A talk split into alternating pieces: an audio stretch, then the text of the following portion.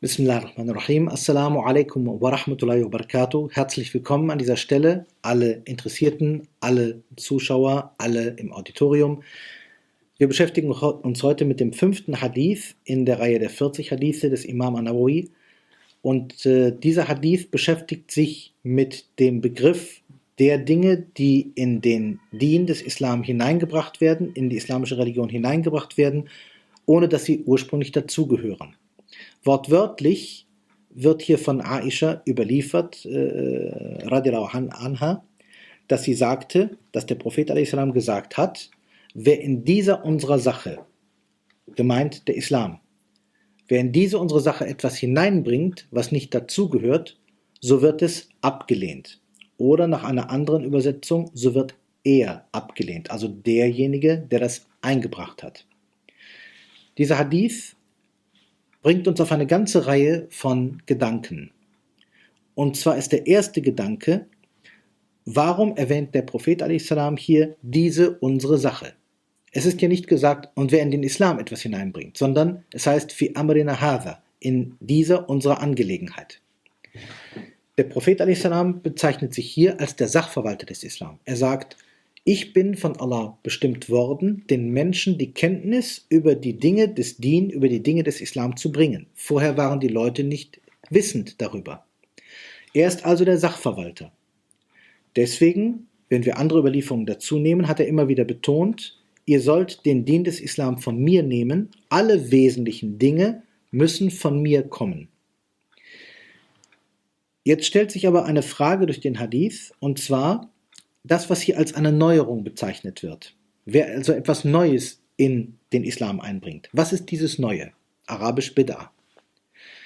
Das war eine Frage, die im Laufe der vor allen Dingen letzten zwei Jahrhunderte immer erbittert diskutiert wurde, aber am Ende bleiben zwei wichtige Dinge übrig. Diejenigen Dinge, die durch die Veränderung der Umwelt durch die Veränderung der Gesellschaft erforderlich waren und die wesentlichen Inhalte des Islam nicht berührten, waren immer Änderungen unterworfen. Wir haben auch die Belege in der Sahaba-Zeit bereits, dass die Sahaba bestimmte Dinge veränderten, die den Lebensalltag der Muslime beeinflussten und es wurde nicht als Bid'a bezeichnet. Es ist also nicht so, dass eine jede Veränderung als etwas solches bezeichnet werden kann. Die meisten definieren, es handelt sich hier um Veränderungen in den Dingen, die mit der Ibadah zu tun haben, mit den rituellen Dingen zu tun haben, mit den Dingen, die, sagen wir mal, äh, Dien im Speziellen konform sind. Also, kann es ein weiteres Pflichtgebet geben außer den fünf? Dann sagt man nein. Kann es eine andere verpflichtende Fastenzeit geben, im Normalfalle, als die Fastenzeit des Ramadan? Nein. Das sind grundsätzliche Dinge. Das heißt, die meisten definierten die Dinge, die den Islam wesentlich ausmachen und mit Ibadah-Aspekten, mit gottesdienstlichen Aspekten verknüpft sind, die dürfen keine Änderung erfahren.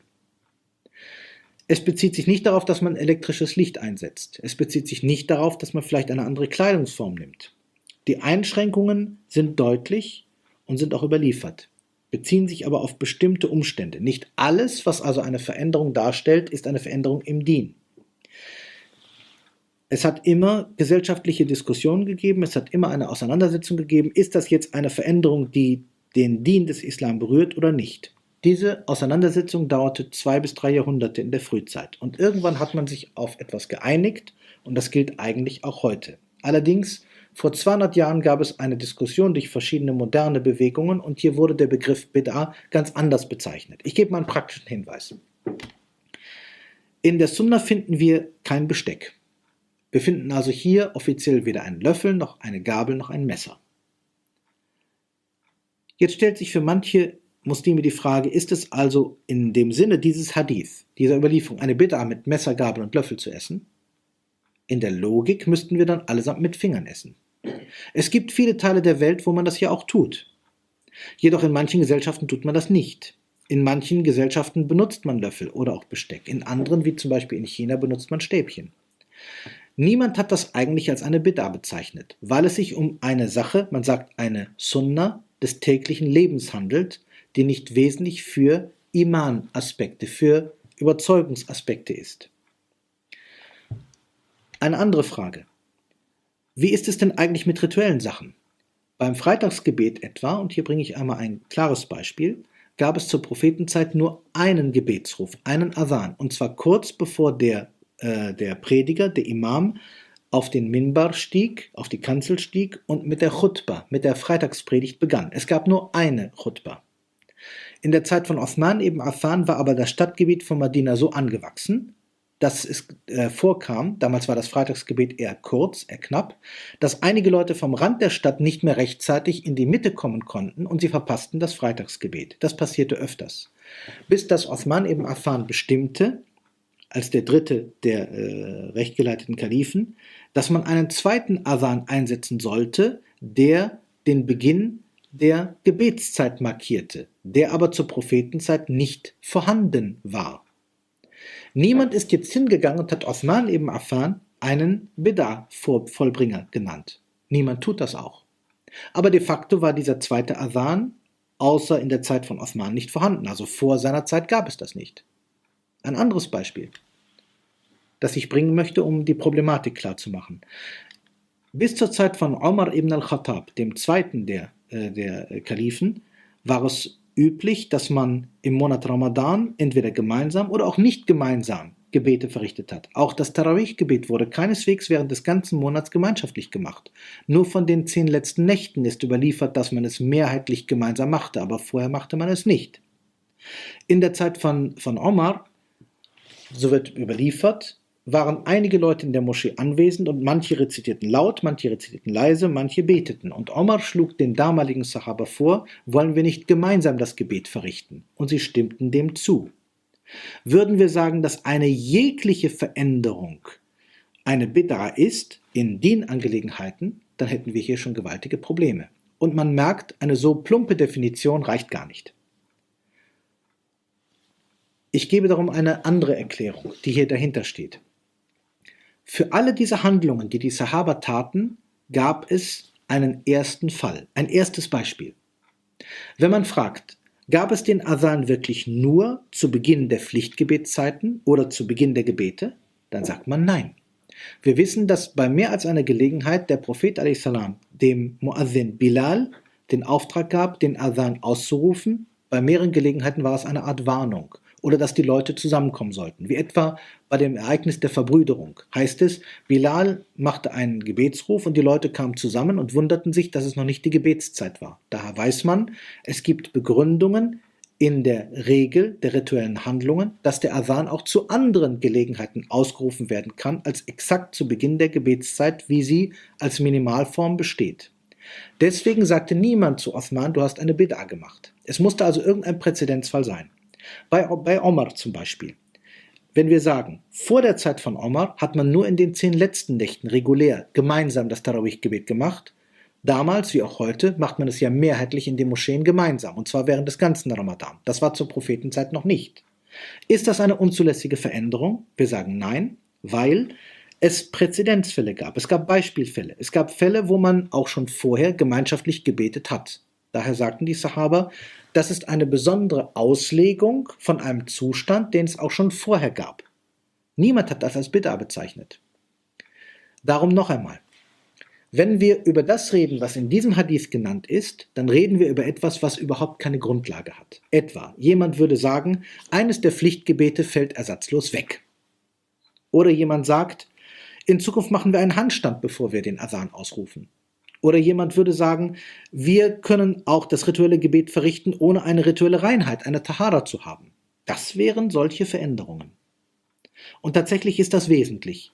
Die Regelungen, die die Ibadah-Formen bestimmen und die wesentlich sind für unsere Anbindung an Allah als Gemeinschaft der Muslime, fordern von uns bestimmte Bedingungen. Wenn wir uns nach diesen Bedingungen ausrichten, dann wird in unserem Inneren etwas geprägt, etwas geformt. Beispielsweise, Jemand, der sich als Muslim bemüht, immer im Zustand der rituellen Reinheit zu sein, vor den Gebeten sowieso, aber auch allgemein, hat eine andere Haltung zu diesem Aspekt. Gesundheit, Tahara, Reinheit. Er bemüht sich in seinem Verhalten, in seinem Äußeren, in seiner Hinwendung, die Punkte der innerlichen Reinigung beizubehalten. Er will sich äußerlich und innerlich reinigen. Das sind alles verschiedene Dinge, die zusammengehören. Was würde passieren, wenn man sagt, du brauchst keine rituellen Handlungen mehr zur Reinigung? Was würde es bedeuten, wenn es heißt, du kannst jetzt alles essen und trinken, was du willst? Es hätte ja einen besonderen Charakter. Der Koran sagt an mehreren Stellen deutlich, gemeint Allah Ta'ala spricht im Koran sehr deutlich, es kann sein, dass ihr etwas wünscht, was nicht gut für euch ist. Und es kann sein, dass ihr etwas ablehnt, was gut für euch ist. An anderer Stelle heißt es, und er hat euch doch nur verwehrt, was euch schädlich ist, und euch nur dazu befohlen, was für euch notwendig und nützlich ist. Der Prophet ist für uns der Sachverwalter. Er ist derjenige, der von Allah Anweisung bekam und uns das mitgeteilt hat. Und nicht, um uns irgendwo zu pressen, nicht, um uns irgendeine Vorschrift von sich selbst herauszumachen. Deutlich sagt der Koran, immer wieder an den Propheten gerichtet, sage den Menschen, das ist nur eine Eingebung, Wahi, die mir eingegeben wird. Ich bin nur ein Überbringer. Gemeint, ich sage das nicht von mir heraus, nicht von meiner Begierde. Wenn wir das annehmen und dann diesen Hadith und Vergleichbare zusammennehmen, kommt eine klare Äußerung. Es ist nicht alles gemeint, was anders wird. Gesellschaftliche Veränderung, Technik gehörten immer zum Leben der Muslime dazu. Wir haben auch in der Frühzeit der Sahaba genug Beispiele dafür.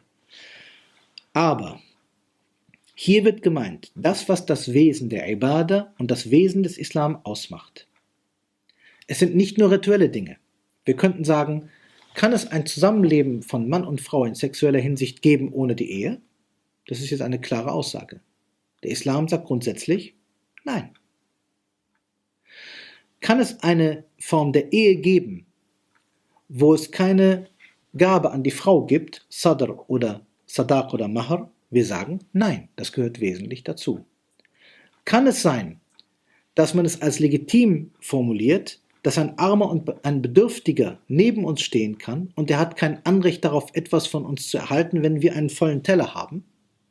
Dann sagen wir, das ist nicht Islam. Das sind ganz grundsätzliche Dinge. Und wer davon abweicht, weicht von den grundsätzlichen Charakterzügen des Islam ab.